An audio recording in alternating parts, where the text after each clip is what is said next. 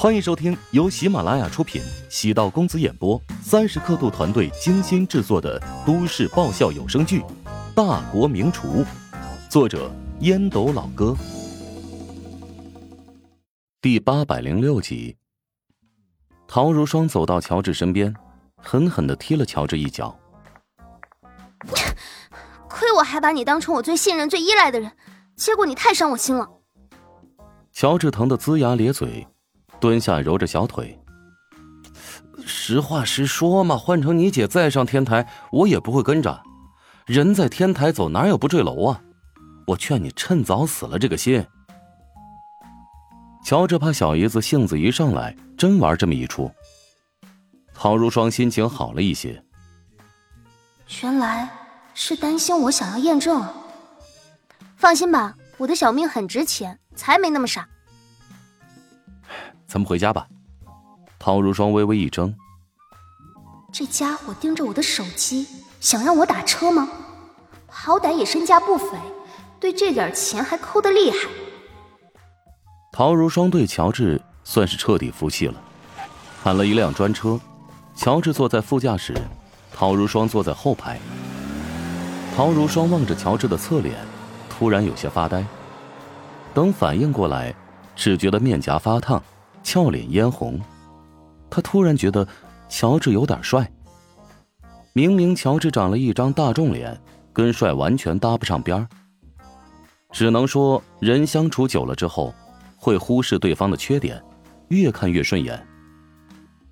陶如霜是一个慢热的人，无论对待同性还是异性都是如此。此次回家休假，说是因为曹纯的骚扰，其实。也是因为之前天台事件的发酵，陶如霜担心乔治和陶如雪的情况。乔治岂能不知道小姨子藏在心底的那些话呢？二话不说，接受了管哲的邀约，也是不想辜负了陶如霜的善意。抵达陶宅，陶如霜先去洗了个澡，偷偷摸摸的去婴儿房看了一下已经熟睡的小宝。乔治见陶如霜穿着薄透的夏天睡衣走来走去，已经见怪不怪。毕竟两人已经在同一屋檐下共住了一年，有些东西第一次见了觉得尴尬，第二次见了觉得羞涩，第三次见了平静，第四次见了麻木，第五次见了有些厌倦了。当然，陶如霜的身材很好，麻木和厌倦是不可能的。陶如霜给乔治递了一瓶冰水，见他拿着手机在算账，凑过去扫了一眼。一张纸上密密麻麻的记录着各种各样的食材价格。乔治嗅到身侧香风阵阵，打了两个喷嚏：“别打扰我算账，行不行？”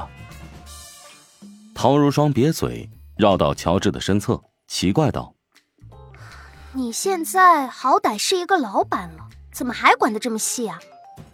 乔治抬头扫了一眼，目光落在陶如霜分开的两条细腿上，皱眉道：“把腿并拢，淑女一点。”这是在我自己家，还不能放松一点啊？陶如霜嘻嘻一笑，玉腿交叠。乔治挥了挥手，不想跟陶如霜计较涉及男女的敏感话题。第一，我虽然现在呢有点钱。但那点钱还算不了什么，你算算你写的开销，如果我存款没有几千万，够他挥霍吗？第二，有钱和算账不冲突，没听说过有钱人都是特别爱算账吗？第三，我不是算账那么简单，而是研究规律。规律？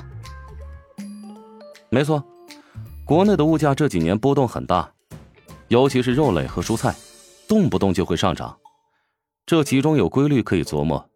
根据我的判断，下个月肉类的价格会下降，而葱姜蒜的价格会大幅度上涨。你这样子真的特别市侩。切，这叫做接地气儿。油盐酱醋茶，一日三餐，谁能离开？我们要关心粮食和蔬菜。那你继续算吧，我得上去休息了。陶如霜走入自己的房间。想起乔治那算计的样子，突然有些怀疑自己的价值观了。如果一百个男人放在一起，乔治绝对是最爱斤斤计较的。以前他是最讨厌斤斤计较的男人了。乔治这几天都在研究菜价波动。胡展交的调查公司已经稳定，因此他账户上的那些资金就可以拿出来进行投资。乔治开食堂，每天都和菜贩子打交道，自认为会对这方面熟悉且敏锐。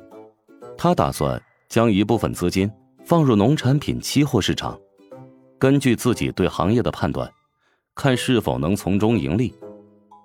对这一行有过粗浅的了解，但没有深入涉猎。任何行业都有深浅，不能盲目随意进入。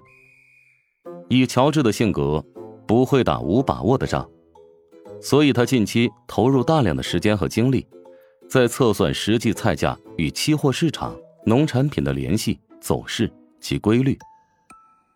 乔治也不是为了借此大发横财。只是存着将鸡蛋放在不同的篮子里会更加保险的想法。